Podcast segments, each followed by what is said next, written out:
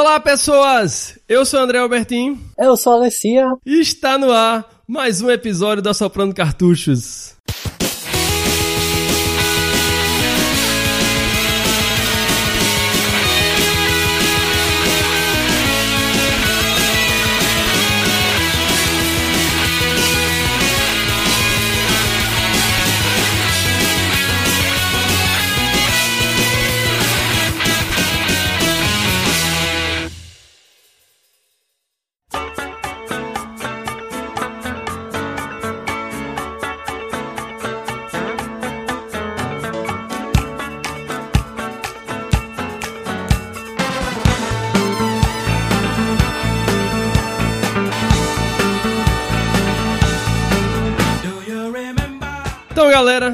Estamos de volta aí com mais um episódio da Soprando Cartuchos, o décimo episódio. Quem diria, hein? Chegamos aqui. Hoje a gente pode fazer parte da estatística dos podcasts que tudo indica que vai continuar por muito tempo. Estamos aí hoje nesse décimo episódio da Soprando Cartuchos. Hoje a gente tem aqui um convidado com a gente mega ultra especial, mas antes que a gente faça a apresentação dele, eu gostaria de agradecer ao pessoal que está fazendo os comentários lá no site, né? A gente está tendo alguns probleminhas lá com relação à caixa de diálogo. Acredito que o pessoal não está recebendo as respostas que eu estou dando para eles. Então, quem não recebeu a resposta, vai receber agora aqui o meu agradecimento. Então eu quero agradecer ao Brancão, ao Pedro Luiz, ao Ruby88, ao Ed Pontes, brother meu lá do Ceará, quadrinista, desenhista, show de bola, cara. E por fim, a ele, o homem que está aqui nesta noite com a gente, aqui no Soprano, chamado Jairo Vieira. Fala, gente! Jairo Vieira com vocês novamente. Muito feliz de estar aqui. Muito boa tarde, boa noite ou bom dia para todos os ouvintes e também especialmente para o André e o Alessia. Eu vou dizer que eu me sinto em casa, me sinto em casa e só tenho uma coisa para dizer. Como é que vocês me chamam no assoprando cartuchos exatamente no jogo que eu não pude assoprar porque ele ficava na memória? pois é, pois é. Começou bem, não foi à toa que a gente convidou ele. Aí, ó. o cara manja dos Paranauê. Já causou, já gerou mamilos. Pois é, galera. E o papo de hoje, Jairo e Ale, é justamente sobre isso aí. Esse jogo que muitos de nós não puderam assoprar o cartucho porque ele fazia parte da memória de um console. E lá naquela década de 80, né? Enquanto a Nintendo tava lá tomando controle sobre o mundo, né, com seu Nintendo e o bigodudo do Mario, a Sega, entre outras empresas, né, estava tentando abocanhar aquela fatia do mercado dos videogames. A resposta que ela teve para a Nintendo e para esse bigodudo foi um personagemzinho cabeçudo e orelhudo. E a gente vai contar essa história dele hoje para vocês aqui, como tudo aconteceu e como tudo terminou também. Vocês vão descobrir até o final do programa se ele realmente conseguiu abocanhar essa fatia do bolo que a Nintendo tinha, ou se ele terminou comendo somente aquele bolinho de arroz, ou quem sabe, aquele gostosinho hambúrguer. Portanto, galera, o papo de hoje vai ser sobre Alex Kidd. Então, vem com a gente e vamos embarcar no mundo dos milagres, das estrelas perdidas, no mundo dos castelos encantados e, por que não, no mundo dos ninjas. Com vocês, Alex Kidd.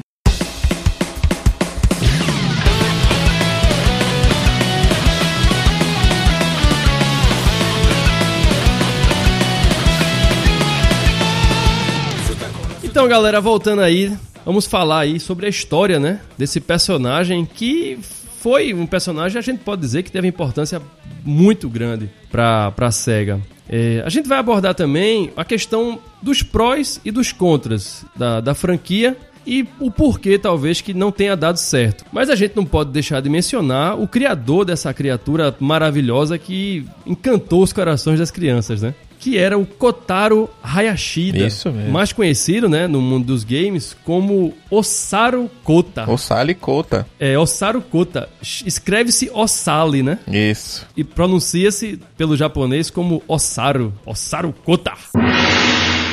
Assim, o cara já tinha um background muito importante. Antes do, do Alex Kidd, ele já tinha criado jogos de porte, assim, como o, o Pit Pot, aquele do ratinho, Hustle Chummy que era um jogo bem estilo assim, plataforma, arcade, né? Foi o primeiro jogo que o Osaru, né, fez quando chegou na, na SEGA, né? Logo que ele foi contratado. E daí, para poder situar vocês, os jogos que vieram depois do, do Alex Kidd, que marcaram bastante né, a, a carreira dele, foram jogos como Zillion, é, a franquia Fantasy Zone, e ele participou também da criação dos mapas da série Phantasy Star, o Phantasy Star 1 do Master System e a versão, uma versão no Mega Drive, que era uma versão em texto. Então isso já mostra o potencial do, do criador.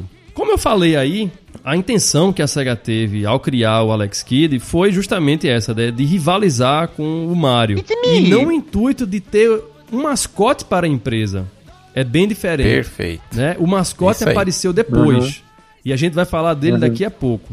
Mas o intuito era esse, era só um personagem que pudesse tirar a distração do Mario. E surgiu aí então o Alex Kidd como proposta. Ele é tipo a versão. É tipo o Mario mais jovem, mais cabeçudo, mais bizarro. é. Mas eu, eu, acho que cabe falar um pouco também, um pouquinho mais do, do criador aí, porque ele tem algumas curiosidades, né? O Ossaro.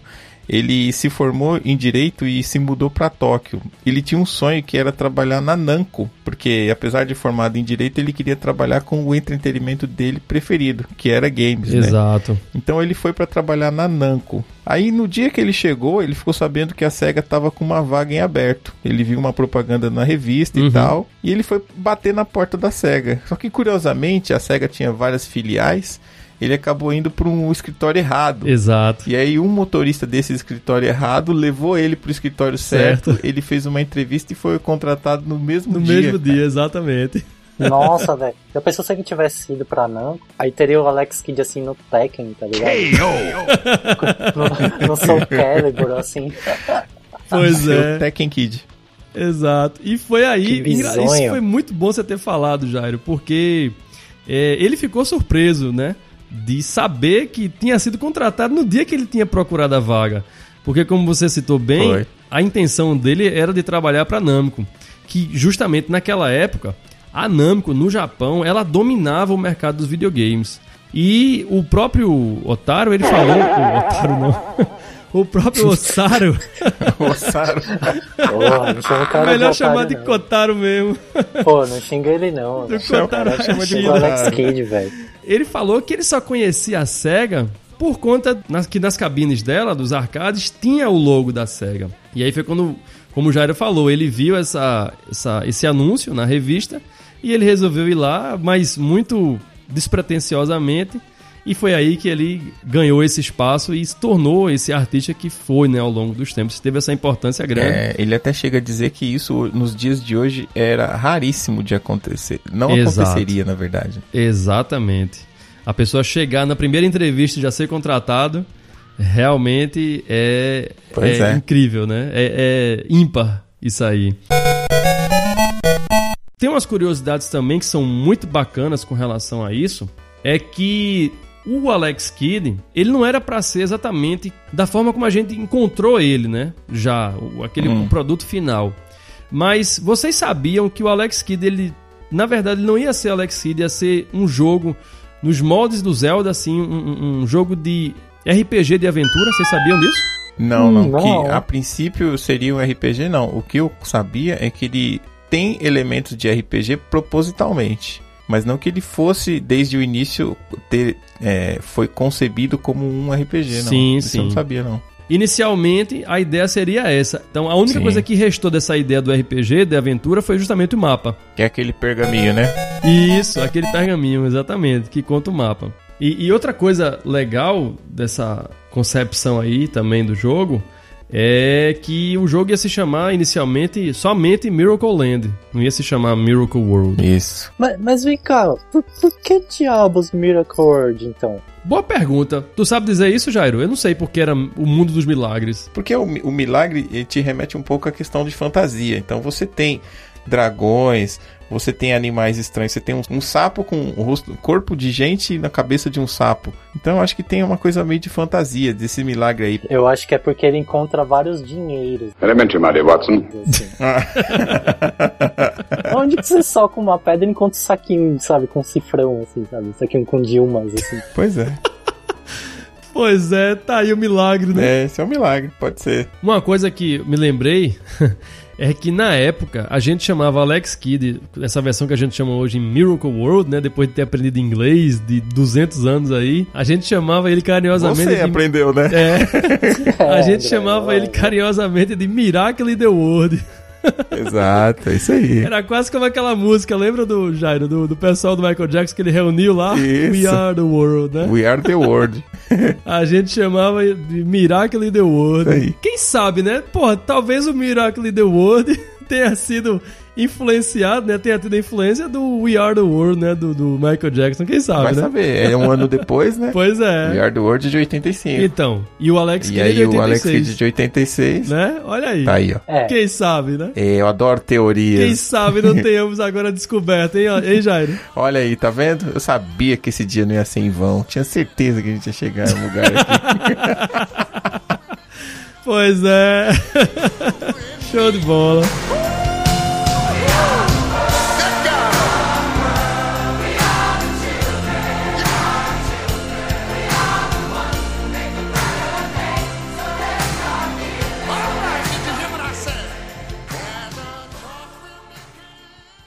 A história de Alex Kidd não é diferente de nenhuma já encontrada na época de ouro né, dos videogames. Envolve é, príncipes raptados, no caso um príncipe, né?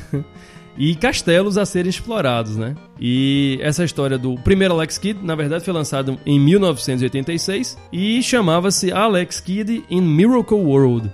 Ou como o Jairo gosta de chamar carinhosamente, o mundo dos milagres, né, Jairo? Isso, Né? muito bem. Muito bem dito. O Ale não gosta, mas é isso aí. Né? Nossa. Primeiro que você tem que, tem que começar a ficar um pouco emocionado nesse momento, porque o Alex, ele é órfão, né? É muito triste essa história dele. Não, ele é órfão de mãe, né? Sim, ele é órfão de mãe. Na, na verdade, ele tem, ele tem 14 anos. E nessa jornada do Planetários aí onde ele mora, o que, que ele vai fazer? Ele vai tentar resgatar um rei é, e o irmão dele, que ele não sabe, é o rei Thunder, Isso. dali, que foi sequestrado, sequestrado pelo vilão. O Junkin. É, exatamente. E aí ele vai nessa jornada resgatar o príncipe Eagle, que é Isso. o filho do rei, e a Isso. princesa Lora. Só que aí ele descobre que ele tinha sangue real. Quem conta é aquele mago. Ó, você tem sangue de rei, então você tem que assumir esse controle aí. I've got balls of steel. E aí que ele ganha esse soco poderoso Exatamente. pra ir avançar na jornada. Exatamente. O detalhe é que na época ele estava treinando a, técnica- a técnica do Shell Core, né, Jairo? Lá na, na montanha, né? Isso, exatamente. E aí ele sabe disso, né? Ele sabe dessa que o mundo dele tá em perigo, né? Que o irmão dele havia sido sequestrado, o irmão que ele não sabia que tinha, né? É. E o pai dele também, junto com essa princesa, e aí ele desce a montanha descendo a porrada em todo mundo. Literalmente, né? E, e era pra estar no Tekken, velho. Rapaz, o cara é tão bravo. Kombat 10, hein, ele, Alex ele só com o escorpião Exato. com a mão. Toma essa. Engraçado, Jairo, que a gente comentando sobre isso aí, e voltando assim um pouco atrás, o lance lá da, da, da concepção do personagem, né? Do, do design dele. Vocês sabiam que inicialmente o Alex Kidd ele não iria usar essa técnica do, do Shell Core? Ele seria, ele iria usar um Naioibo, que é aquela, não sei quem quem viu o desenho do Dragon Ball, né? O Dragon Ball, não é o Dragon Ball Z não. Lembra que o Goku tinha aquela aquele cacetinho nas costas, né? Sim. Feito uma espada É. de madeira, né? Não, sim. eu, eu, eu comprei um Goku ontem e um Freeza hoje. É. muito boa, muito boa, né? Aham. Quer mandar um recado aí pro pessoal da, da cidade inteira? Sim, Qual o seu recado? eu quero dizer pros meus irmãos e irmãs que eu comprei dois bonecos do Dragon Ball. Pois é, então o, o Alex Kidd ele ia ter essa arma aí, esse Nayobo, que é justamente essa espadinha de madeira, né? Mas aí foi quando o criador resolveu mudar e colocar ele como se fosse um discípulo da doutrina do Kenpo, né? Que o Kenpo é o caminho do punho, diferente do Kendo, que é o caminho da espada, né? Então, Uhum. ele mudou a técnica e, consequentemente, deu a ele a habilidade de socar pedras, pessoas, animais e tudo e explodir elas num soco só, né? Tudo. Que ele ia fazer inveja a Bruce Lee, né? O Ryu achando que é potente, né, meu? Toma essa. Pois é. Surprise, motherfucker. É, Hadouken. Ah, Duke Nukem. Pois é. Quem não conhece aí o Jairo do Pixel Velho, ele tem um episódio dedicado totalmente ao Alex Kidd, a memória dele, né, ao Alex Kidd. E eu sei que ele aí. se emocionou bastante nessa época, se divertiu bastante também. Então, Jairo, eu quero que você diga aqui um pouquinho como foi a tua experiência com o Alex Kidd e quero que o Ale também diga, porque eu sei que o Ale tem hoje em dia, né, a namorada dele tem um Master System ainda, vejam só, e ela tem o Alex Kidd, né? É. Então eu quero a opinião dos senhores agora sobre a experiência de vocês com Alex Kidd. Maravilha.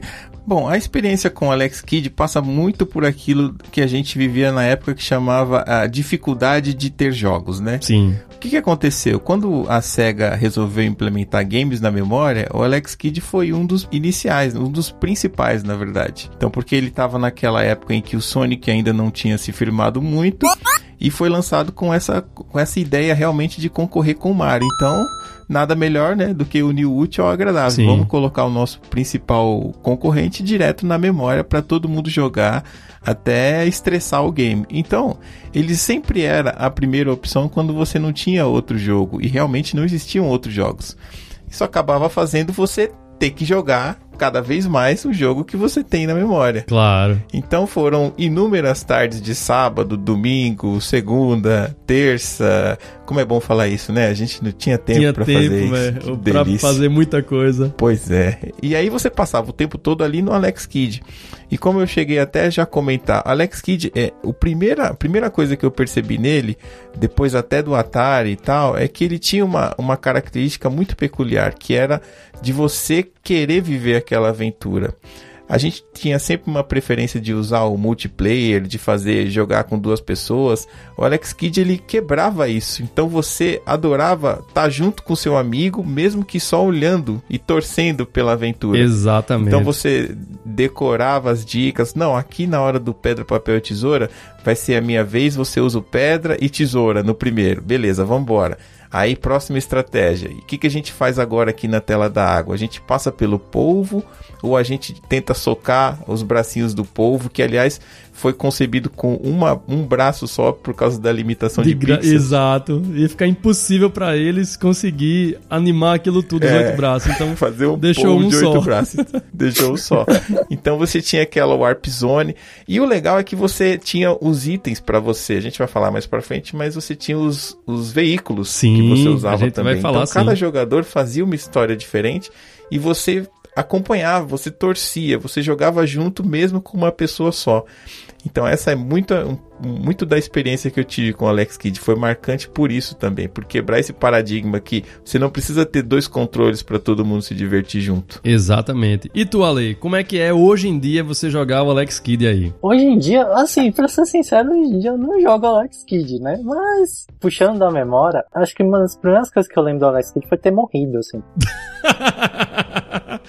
Ele tinha uma dificuldade Habilidade. extrema mesmo. É porque, assim, eu tava acostumada com, com side-scroller, né? Tipo, ah, você anda pra frente e pra direita. Sim. assim, né? Tipo, a vida toda. Só que se você faz isso no Alex Kidd logo na primeira fase, você cai e morre, assim, sabe? Sim. Tem uns, uns dragãozinhos voando, assim. Aí eu lembro que, tipo, eu fui andando assim, ah, beleza, eu sei jogar. Só que aí, tipo, eu já caí e morri, sabe?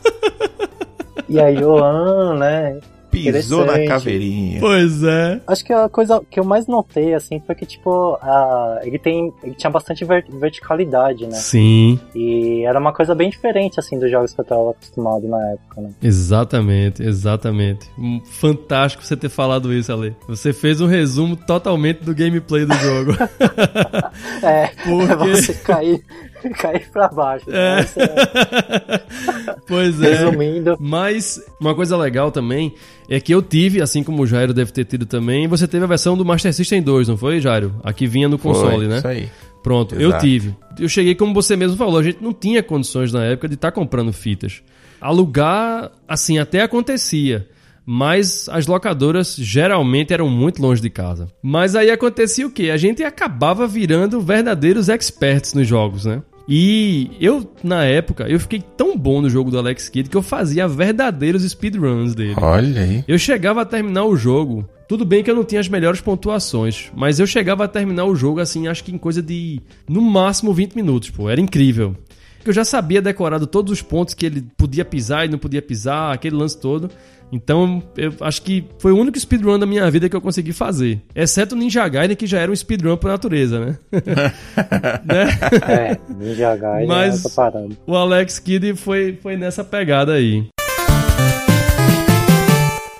Vou pegar o gancho agora justamente para falar do gameplay do Alex Kidd, nessa versão do, do Master System. O legal do gameplay do Alex Kidd, né, como eu falei, ele veio com essa proposta de bater de frente com o Mario, né? Então ele queria ser um Mario, na verdade, só que diferente. Entendeu? Uma, uma versão melhorada dele. E o criador, o, o Kotaro Hayashida, ele quis fazer justamente o, oposto do que havia encontrado no Mario, né? Então tinha aquele lance, tipo, enquanto o Mario socava pra cima, o Alex Kidd socava pra frente. Enquanto o Mario pulava nos personagens e matava os personagens, né? As tartarugas, os cogumelos e etc.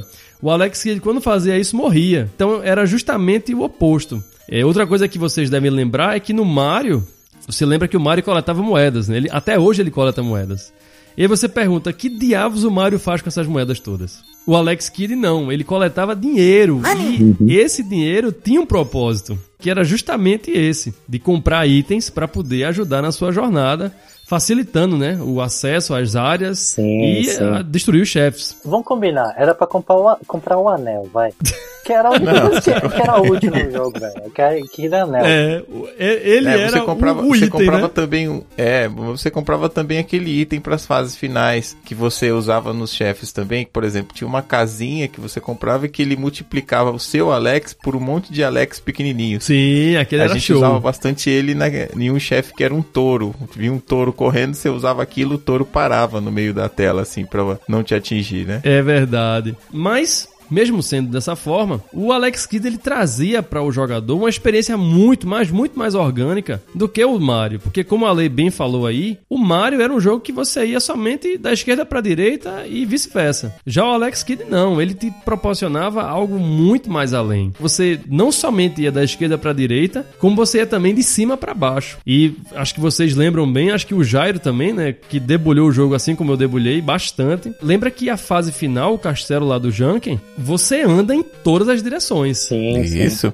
E você tem fases em que você começa com o veículo e você começa da direita pra esquerda. Exatamente. Além dos veículos, tem o lance do- dos minigames, né? Que era o Junkin Pole, né? Que isso também era bem diferente, né? Sim, que foi uma ideia genial. Era um jeito diferente de dos chefes, né? Isso.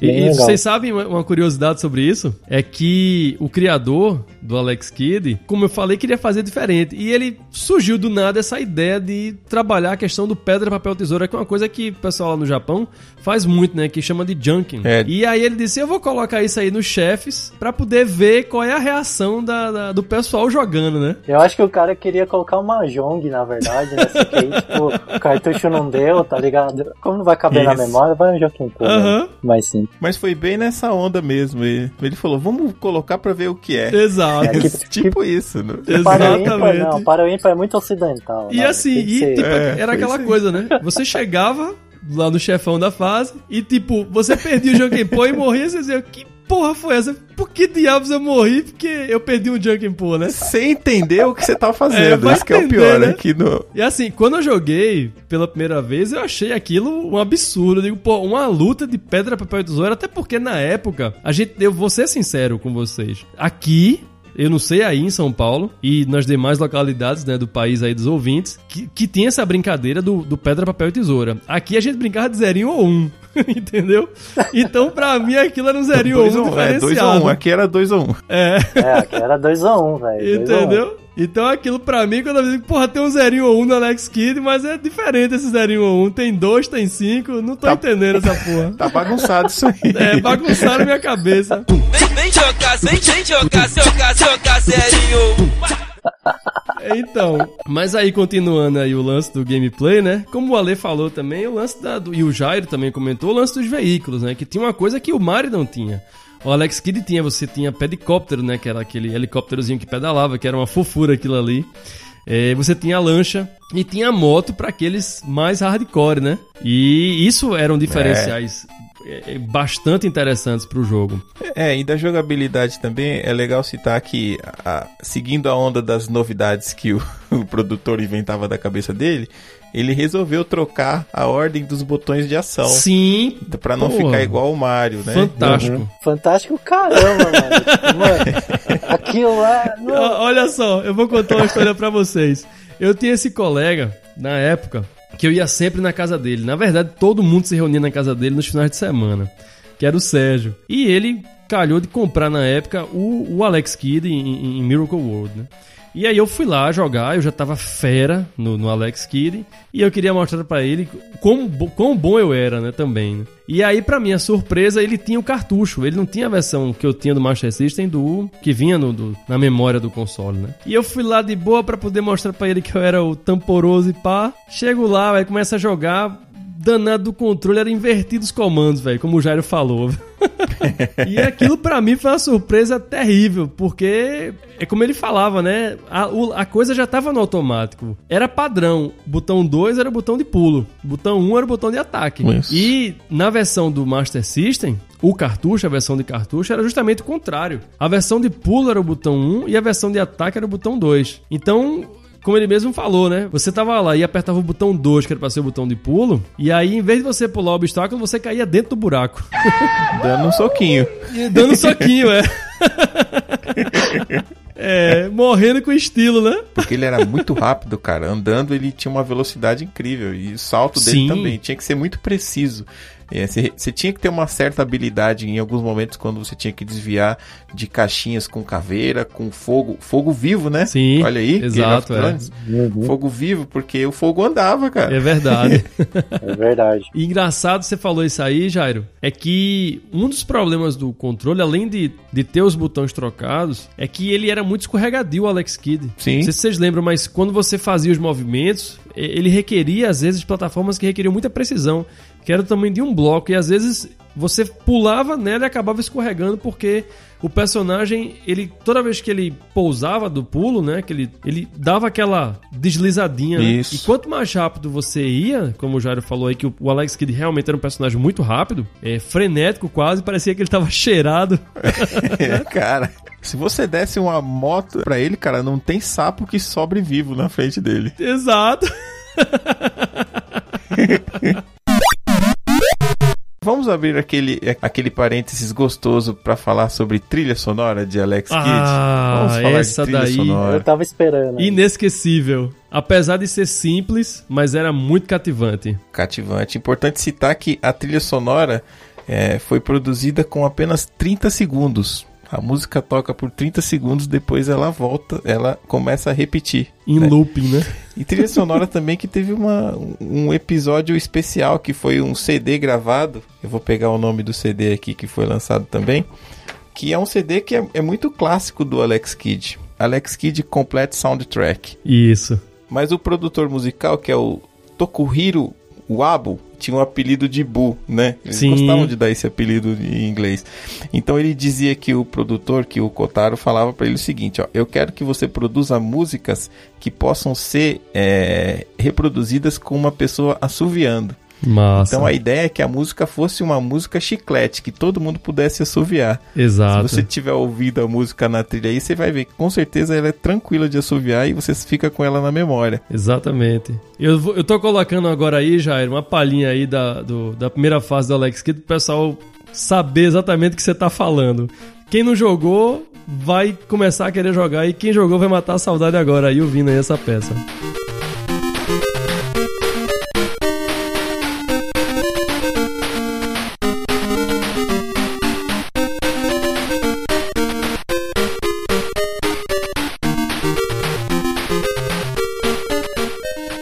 Ah, só queria registrar que, na minha opinião, que não vale nem um real, essa trilha de Alex Kidd, ela é pra mim a 12 segunda melhor trilha dos games, de todos os tempos. Cara, eu acho até injusto eu dar uma posição assim, porque tem tantas, eu gosto de tantas músicas de videogame que fica difícil, acho que até injusto às vezes dizer pra mim qual é o primeiro lugar. Assim, acho que se você me convidasse pra poder dizer assim, cite aí as 10 mais, eu ficaria em dúvida, meu cérebro entraria em colapso. porque são tantas. Pauta para o Pixel Velho. Pauta para o Pixel Velho. Vamos marcar esta, esta gravação. Quero 10 músicas suas, 10 músicas do Alê e vou levar as minhas 10. Pronto. Faremos esse programa musical aqui. Tá feito o convite ao vivo. Essa já é uma delas. Mas, cara, é, pra mim ficou. a- é, essa, essa trilha ficou a cara do Master System, tá ligado? Sim. Tipo, a, a trilha Sim. Axie. Pra mim, eu olhava pro Master System e já ficava. Taran, taran, taran, taran. Aí, caralho, né? Ainda mais porque tinha na memória a parada, né? Não precisa nem de encaixar a fita na, no, no videogame. Então, só de olhar assim, já tocava musiquinha assim. Mas é, É, realmente é tenho muito problemas. bacana. A trilha. A, a que eu gostava, uma das, a- uma das que eu mais gostava dele, além de ser o tema principal, era aquela do tema da música da água. Sim, uma delícia Uhum. de Eu, eu não sei a quem puxou. Eu sei que o, a do Mario era uma coisa assim, meio uma puxada pro, pro balé, né? Uma coisa assim mais erudita, né? Que o, o Koji Kondo teve essa influência. Agora, essa do. do do Alex Kidd, talvez, assim, pelo, pelo tom que ela coloca, me parece que é como se fosse uma, uma versão modificada, talvez, até do tema da água do, do Mario. O curioso das fases aquáticas é que elas sempre acompanham um momento de muita adrenalina. Então, por exemplo, se você tivesse com o Pet Copper, que é o, o veículo, e você cai, você vai parar na água. Então Isso. ele faz uma careta, cai. Aí quando você Isso. cai na água, você dá aquela tranquilizada, aí começa. Tan, tan, tan, tan. Isso! Aí você dá uma relaxada, Uhum. fala, "Pô, Exato. uf, vamos lá, agora vai. Exatamente, exatamente. Show de bola, velho. Show de bola. E, assim, relaxado nadando entre piranhas, né? entre piranhas e polvos, aí. né? Mas mesmo assim, realmente dá uma relaxada. Talvez seja por isso, né? Pra você contrastar esse, essa tensão que você falou aí com essa música, né? Suave, essa coisa toda, né?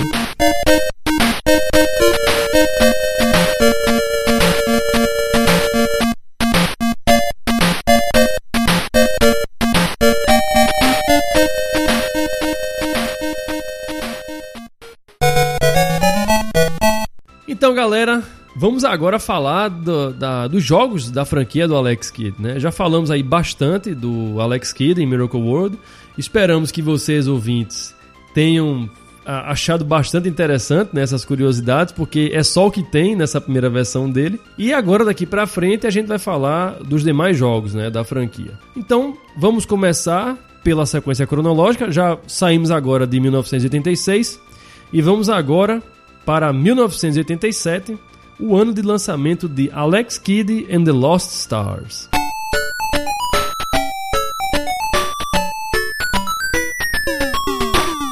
Quem jogou esse aí? É, faltou só você falar que agora a gente vai pras partes ruins, né? É, Dos Alex Kids, É. que não tem nada de É, bom agora aqui. começa exatamente. Eu, eu comparo, pessoal, e caro ouvinte, essa franquia, né, o- a sequência, né, que teve do Alex Kidd, a partir do The Lost Stars, com a descida do Alex Kidd da montanha lá do sábio lá, quando ele saiu do primeiro jogo dele.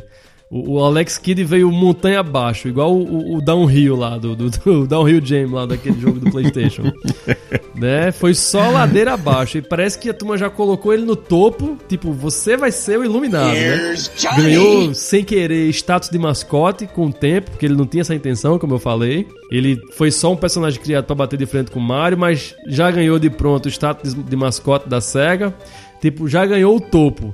E aí não soube lidar com toda essa fama e foi somente ladeira abaixo. Ladeira abaixo. A começar com The Lost Stars. The Lost Stars, um personagem com a cabeça gigante, com uma orelha que não cabe nele mesmo, é, mal desenhado, cara. Equipe, equipe gráfica sem nenhum cuidado. Pois Então é. você tinha o personagem que pulava num bloco, eh, quando ele dava um salto um pouco mais alto, ele sumia da fase. Onde, Isso. Cara, meu amigo, não me faz um personagem Era sumir da bizarro tela, isso. você some com ele, cara. Exato. Tão horrível. E uma barra, uma barra de energia. Parece que não deram aquele centralizar na tela, sabe? Ficam 20 centavos em cima e depois um pouco mais pra Isso. falta- faltou todo tipo de cuidado com o game. Impressionante, cara. Exato. Eu acredito, Jairo, que isso tenha acontecido pra poder tentar aproximar com a experiência do Mario, né? Porque assim, é, a segunda, a sequência dele, né, o The Lost Stars, ele volta aquela pegada do Mario, né? O, a a tela ela anda apenas da esquerda para direita e vice-versa. Coisa que no Alex Kidd não tinha somente isso, né? Você tinha, como eu falei, pra cima e pra baixo também. Tem uma exploração total do ambiente. E aí eu acho que ele tentou fazer dessa forma pra poder talvez agradar um público que gostava do Mario, né? E fazer com que o jogo vendesse para o console, né? Para que as pessoas comprassem um console. Então acho que deve ter sido isso. Mas aí foi uma verdadeira falha que ele teve, né? Terrível. Terrível, terrível. O, o The Lost Stars saiu primeiro para a versão do arcade e depois saiu a versão para o Master System, né? Que a gente pode dizer assim que para as limitações do, do console, ele até teve uma versão competente, bastante colorida até, uma paleta de cores mega saturada, mais até do que a versão do arcade, que era uma coisa assim mais pastel. Isso. E teve aquela diferenciação, além dessas que o Jairo já falou aí, é que ele tinha uma personagem que você nunca tinha ouvido falar na história do Alex Kidd, nem antes nem depois, que era a Estela, né? Você na versão do arcade você jogava com a Estela. E era para duas pessoas, enquanto que a versão do Master System era apenas o Alex Kidd. Entende? Então, as fases são bizarras. O objetivo do jogo é você recuperar os 12 signos do zodíaco da- do planeta Ares, né? Os 12 signos de Ares, na verdade, que por acaso são signos também do zodíaco. então ele tem que recuperar esses, esses signos que haviam sido é, é, raptados, né? Eu não me lembro por quem. Alguém lembra aí? Não, né? Nem, nem precisa lembrar. tá? Pode passar Pode adiante, pular né? esse aí. Passa, vai embora. Depois do The Lost Stars veio outra enorme firula que foi o BMX Trial, né? Que é o Alex Kidd numa corrida de bicicleta. Lembra muito aqueles arcades de corrida, né? Então você corre de baixo pra cima e de- em cima de uma bicicleta. Sim. Cara, nada a acrescentar sobre o jogo também, cara. Assim, eu acredito que a única importância que ele tenha tido, e talvez acho que a Nintendo, tipo, viu isso como uma oportunidade, era de que o, o personagem, né, o mascote, o seu mascote, poderia é, empreitar por outras áreas aí, né? Como o Mario no futuro Pode fez, ser. né? Com Mario Kart. Depois teve jogos de tênis do Mario, aqueles jogos de esportes Uhum. gerais que ele jogava basquete, vôlei, aquela coisa toda. O Mario Party também, né? Aquela coisa do tabuleiro. Então acho que talvez, talvez, muito talvez, eu acredito, que ele tenha talvez servido de inspiração pra isso, né? Pra mostrar que um personagem, né? Um mascote não precisa ficar fechado naquele mundinho ali de plataforma, né? Verdade. Ele pode né, ir um pouco mais além. Acho que o único mérito que tem, mas aí é com relação ao personagem, né? E, a, e ao uso que a SEGA deu foi esse. Pra esse jogo, né? Essa, essa diferenciação. Mas, como o Jairo falou, não tem muita coisa a acrescentar porque o jogo se passa em Radaxian e você fica dando voltas. Somente isso. É isso aí. E no ano seguinte, de 1989, foi lançado Alex Kidd em High Tech World, que eu confesso a vocês, eu na época que saiu na revista eu tava louco para poder jogar esse jogo, porque ele tem toda a estética da versão do Mega Drive, né? O personagem Alex Kidd ele se parece muito com a versão do Mega Drive. E como na época eu não tinha tido a oportunidade ainda, né, de ter tido um Mega Drive, eu queria ter jogos do Master System que se aproximassem a essa estética de jogos dele, né? Do, da versão mais velha, do 16 bits. E eu fiquei fascinado porque quando eu vi na revista, eu digo, porra, tem que jogar porque parece com a versão do, do lá do Sega Genesis e tudo. E foi um fiasco essa versão. Parece um pouco desenhada, né? Sim. Parece feita com, com lápis e caneta. Aham. Então, é, foge também daquela paleta do Alex Kidd original. É, talvez o erro tenha sido esse, cara. Capricharam demais no primeiro. E se não tivesse o primeiro, a gente tivesse talvez jogado os, de- os posteriores, uma paixão seria um pouquinho diferente, né? É Mas verdade. o primeiro foi muito legal. Eu acho que no primeiro eles fizeram o tempero correto. Porque se você pensar em qualidade gráfica e paleta de cores, todos te entregam isso. Uhum. Mas nenhum deles te entrega uma trilha sonora legal, Exato. um divertimento agradável, uma novidade que nem o Jockey Pô. Eu acho que é aí que o Alex Kidd se perdeu muito, né? Mas vem cá, é, é, o 2 e o High Tech foi a mesma equipe que produziu? Boa pergunta. Porque geralmente isso acontece quando terceiriza, ou quando vai pra muda a equipe, acontece alguma coisa assim, né? Olha, cara, eu não tenho certeza também não. É porque você pega, por exemplo, o Sonic, né? Que é sempre o Sonic Team, né? Isso. Então todos os jogos seguem a mesma linha, né? Vai acrescentando, mas fica, sabe, dentro da mesma jogabilidade. O mundo é parecido, assim, né? As cores e tudo mais. Entendi. Não, tem razão. Alex Kidd destoou muito, assim, sabe, de um pra outro. Nenhuma versão é igual, assim. Parece que são jogos diferentes. Tem assim, razão. sabe? É um bom ponto. Bem observado mesmo. Eu acho que não, acho que não teve a participação dele, não. Tanto é que foi aí que a coisa, a coisa toda começou a degringolar, né? Uhum. Eu acho que ele. A SEGA pegou essa coisa do, do, do mascote, assim, que tipo. que caiu de, de paraquedas, porque.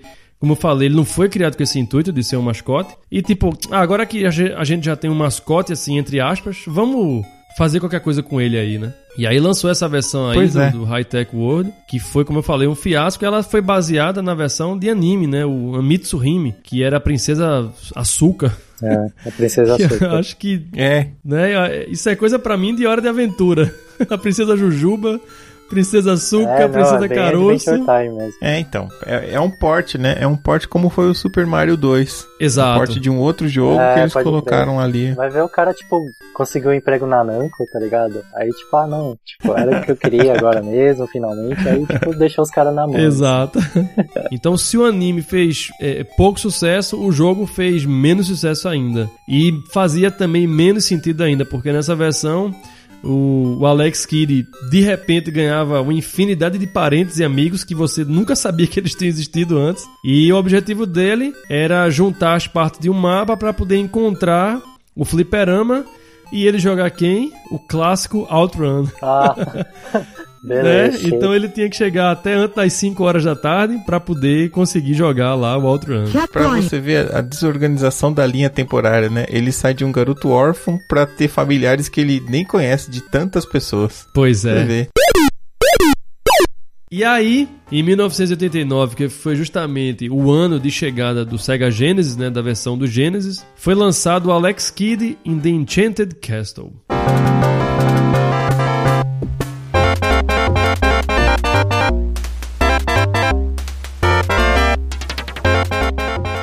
Essa versão, ela tentava mesclar um pouco do que foi a versão do Miracle World com a versão do The Lost Stars. A gente pode dizer que não fez tanto sucesso. Eu tenho uma, uma opinião.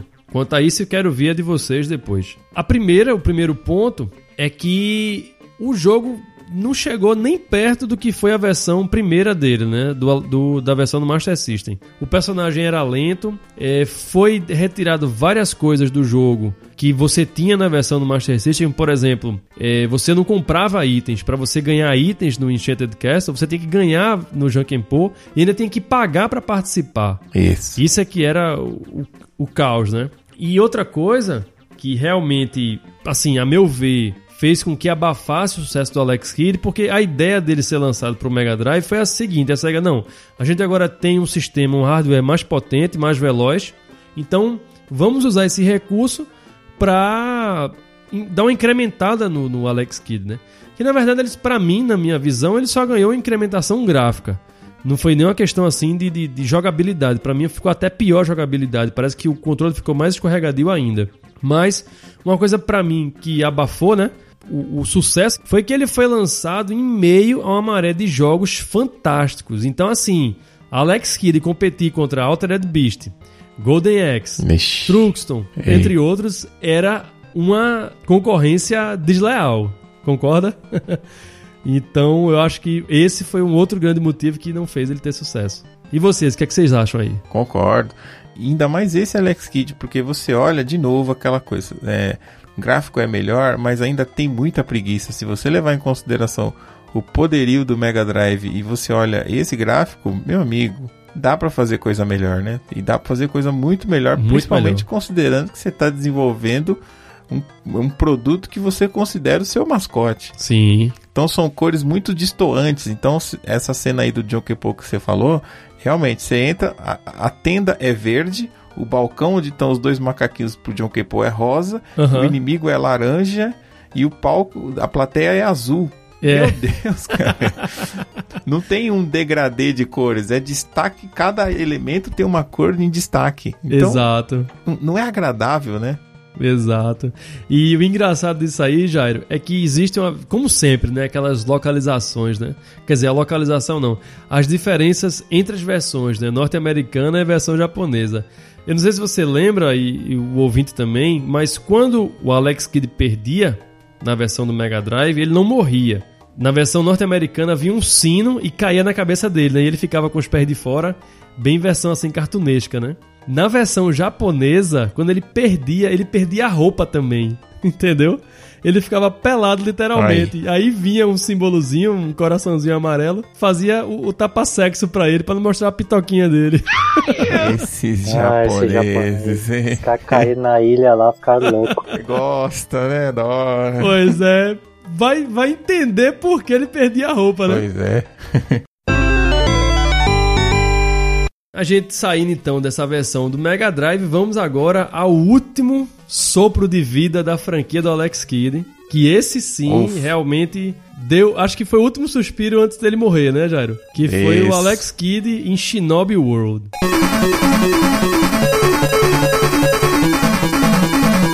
Essa Bom. versão do Alex Kidd, ele teve como intuito fazer um. Na verdade, eu, eu entendi na época como uma paródia. Ele pegou uma franquia de extremo sucesso para o Master System, que foi a versão que foi o Shinobi, e misturou com os elementos do, do- novamente, né, com os elementos do Miracle World, né? E aí veio o Shinobi World, né? Vinha um, um mago lá, ninja na verdade, que era o Hanzo, raptava a princesa dele, não era isso, Jairo? Isso. E o objetivo dele era salvar a namoradinha dele. Finalmente um segundo Alex Kidd jogável, né? Sim. Finalmente, cara. Finalmente. Esse vinha, esse vinha acompanhado de novidade, esse vinha acompanhado de a expectativa. Era a década dos ninjas, né? Então isso já Exato. era diferente. Exato. Então você vê que foi um jogo que pegou o contexto. Ele não foi um porte do- de um jogo japonês. Ele não foi uma tentativa de, de trazer alguma coisa do arcade que não deu certo. Esse pelo menos tinha o objetivo mínimo de fazer a referência a alguma coisa com um personagem legal, cara. Então deu pra jogar. Esse foi legal. Exatamente. Sem falar também, Jairo, que tem aqueles power-ups, né? Você tinha a espadinha. Eu me lembro que ela, você dava uma espadada e ela vinha fazer aquela curva no ar, né? Aquele brilho, eu achava aquilo fantástico. Isso. Tinha, né? tinha os shurikens também. Shurikens. Se eu não me engano, acho que tinha a Você magia. podia rebater os shurikens dos inimigos. Eu sei que ele era bem recheado de elementos que faziam com que o gameplay do jogo tornasse bastante agradável e o fator replay até elevado. O único ponto negativo dessa versão é que ele só tinha quatro fases. É. A SEGA é aquela coisa, né? Ela perde o amigo, mas não perde a piada. E tem uma curiosidade muito bacana, né? Nessa versão do, do Shinobi World, é que o primeiro chefe desse jogo, que na versão do Shinobi é o Ken-O, na versão do Alex Kidd ele se chamava Mario. Olha aí. Qualquer semelhança não é mera coincidência. Eu processava. Paixão é forte, não tem jeito. É, a SEGA queria trollar com a Nintendo de qualquer forma. Tipo assim, olha, eu não consegui vencer você na guerra dos videogames, né? Nessa agora. Não, e o detalhe, o deta- esse- e pra quem tá ouvindo e quiser imaginar como é que era esse vilão, imagina o samurai de prata do X-Men com o rosto do Mario com o bigode Pronto. dentro. Eu vou Esse colocar no vilão. post aí esse, a imagem do Mario. Isso. e vocês vão ver. E as referências, né, Jairo, não acabam por aí. Depois de um tempo, né, que a energia do inimigo era né, de- reduzida, né, que chegava, acho que a dois, dois tracinhos, dois, duas setinhas só, ele também encolhia. Então, novamente, qualquer semelhança não é mera coincidência. Essa, essa eu não tinha percebido, você tem razão. É, verdade. Pois é, eu Isso adorava esse jogo, bicho. Então, galera, pra poder fechar aí agora o, o bloco, a gente vai falar do fim que o Alex Kidd teve, né? Essa morte tão prematura, né? Ele durou pouquíssimo tempo entre nós, a gente pode dizer assim. Foi um personagem que, num- apesar de num espaço curto de quatro anos ter lançado seis jogos, ele não teve mais na frente a devida importância né, que ele merecia. Aparentemente já estava muito bem esquematizado. A SEGA já estava no seu background lá, desenvolvendo a ideia de realmente lançar um mascote. Muito baseado, logicamente, como o Jairo citou isso muito bem lá no início, em querer um, um personagem que representasse a empresa, coisa que ela não tinha antes. E a Nintendo já tinha muito tempo com seu Mario. E uma curiosidade que eu preciso compartilhar com todos vocês é que eu era fã adicto de Altered Beast e Golden Axe. Foram jogos que eu tive a oportunidade de jogar bastante no fliperama, o Golden Axe, o Altered Beast já em casa, né, com a minha versão do Mega Drive. Mas uma coisa que eu reparei que me chamou muita atenção é que muito antes de Sonic surgir, a SEGA já estava realmente, literalmente anunciando a morte do Alex Kidd. A começar com o Golden Axe. Eu não sei se vocês lembram, quando o jogo começa, vem um cara todo arrebentado, né, sangrando, com a muleta. Ele fala, Alex, aí pergunta, o que aconteceu? tá ligado? E aí, Alex morre. Então, esse é um primeiro indício, né? Você tá brincando comigo? Tô falando. Na verdade, aquele cara ali era como se fosse a representação do Alex Kidd. É sério isso? Tô falando.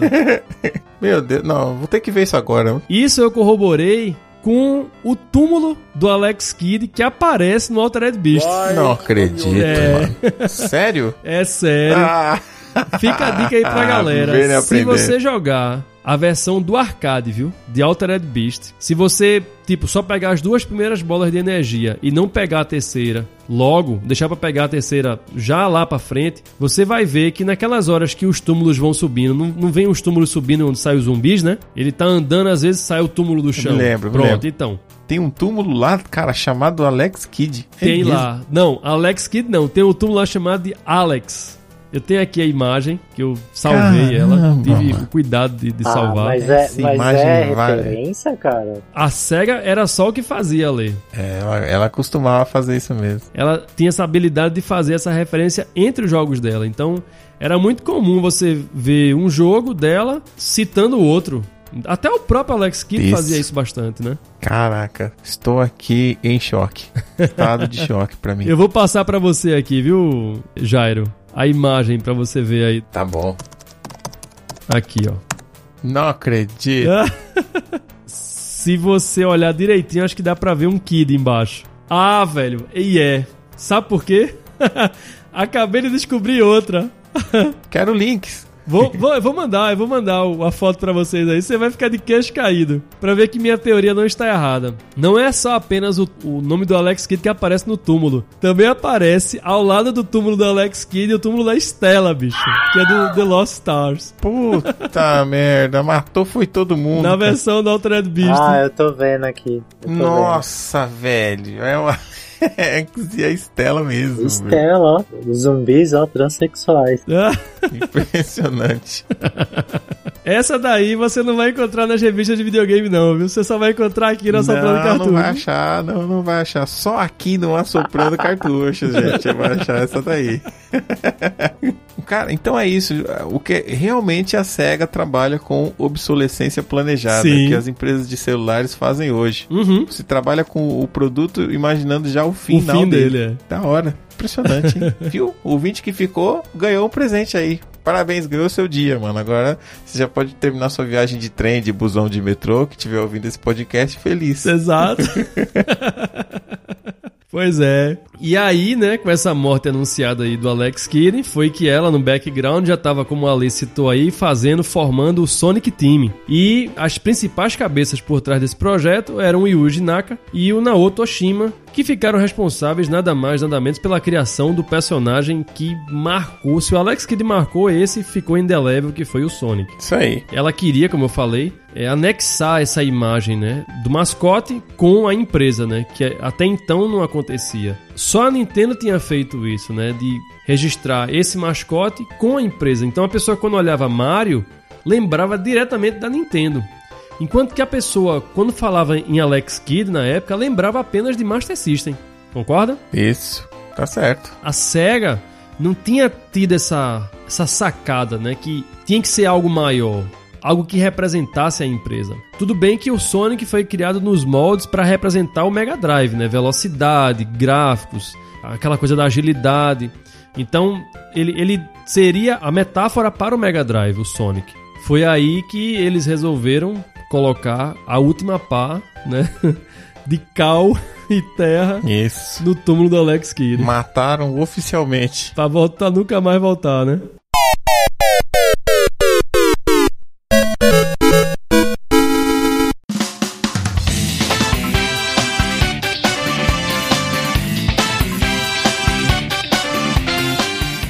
Então é isso, galera.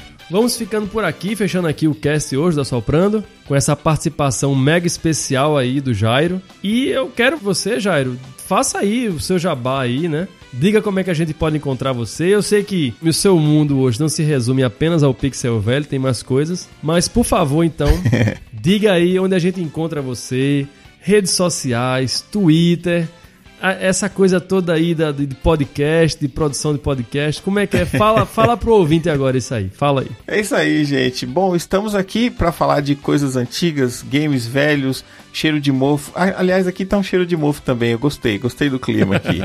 estamos no pixelvelho.com.br, podcast de lembranças de um velho jogador, junto com uma equipe lá gigante, a família Pixel Velho. Já considero aqui o André e o Ale também dessa família gigante aqui. Muito obrigado. E o Pixel Velho está também no Viber, você pode acompanhar viber.com barra Pixel Velho. Pixel Velho está nas redes sociais azuis, que são Facebook e Twitter, tudo chamado Pixel Velho. E esse ponto aí que o André tá falando também é que eu, junto com o Leozito, nosso companheiro também aqui do podcast Mentes Brilhantes, enveredamos pelo caminho de editores. Muito bem. Temos agora uma companhia de edição de podcasts. Estamos lá no site oseditores.com.br. Então, se você é um podcaster que quer dedicar muito mais tempo para o seu conteúdo, está sem tempo de edição ou realmente está com algum tipo de dificuldade de encaixar a edição na sua rotina, procure a gente que a gente pode tentar ajudar você a não deixar o seu projeto parar. É isso aí. Olha Obrigado aí. pela presença aqui, André. Foi um prazer mesmo. De verdade estar aqui no Assoprando. Um dos programas que eu gosto realmente, cara. Ouço vocês com frequência. E prazer conhecer também o Ali aí, finalmente, né? Depois de uns convites Opa. aí que eu fiz, né? É nóis. Vamos lá. Prazer enorme, gente. Muito obrigado mesmo, hein? Jairo, eu é que agradeço a sua participação aqui de coração. Ah, eu também. Né? É um prazer ter você aqui. Você, pra mim, eu já adotei como um, quase irmão, porque me afino bastante com delícia. suas ideologias, a forma como você trata as coisas. Eu acho fã- você é um cara, como eu falei já, indo e vindo, e eu não tô fazendo aqui rasgação de seda alguma, porque é a verdade mesmo. E mais uma vez, feliz por você estar aqui. Espero que essa seja a primeira de muitas visitas aqui no Soprando Cartuchos Opa, sempre com prazer. do, do Jairo. É, e também queria deixar aqui o agradecimento e uma fonte de referência que eu usei aqui para o programa do Alex Kidd, que é a revista Old Gamer, publicada lá pelo nosso Humberto Martins, uma revista que eu tive aí a chance também de escrever algumas vezes. Até realizei um sonho de escrever numa revista de games aí, aí. falei lá sobre Top Gear. Agradecer aí ao Humberto, a galera, e também dar a referência da revista aí que eu usei pra, como fonte para algumas coisas do Alex Kidd aí. Muito Só bem. isso aí. Então é isso, galera. Ouvintes da Soprando Cartuchos, deixem seu curtir lá na nossa fanpage do Facebook. Acessem também arroba AssopranoCast, estamos lá no Twitter. Acompanhe a gente para saber as novidades. Estamos também agora no Instagram, com os nossos videozinhos marotos, todos eles produzidos pela autoria do nosso amigo Ale, certo? Coisinha fina também, o que é chegado lá no Instagram. Estamos lá no instagram.com.br soprando cartuchos. E quem quiser mandar e-mail pra gente, manda e-mail para soprandocartuchos.gmail.com. Muito bolinho de arroz para todo mundo. Aí! Aos chegados que não quiserem bolinho de arroz, tem hambúrguer ao final né, do programa. É isso aí. Tá certo, galera. Forte abraço pra vocês. Nos encontramos no próximo episódio. Até mais. Falou! Falou. Valeu.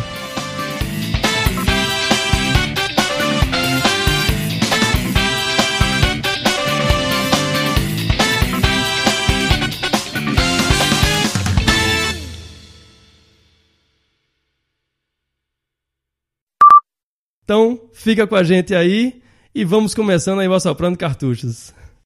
Putz, eu esqueci de dizer que o Alex Kidd. Você só não falou o nome do jogo. Você falou, nossa, Falei tudo. assim, ah, Esqueci o nome do só esqueceu jogo. o nome do jogo, né?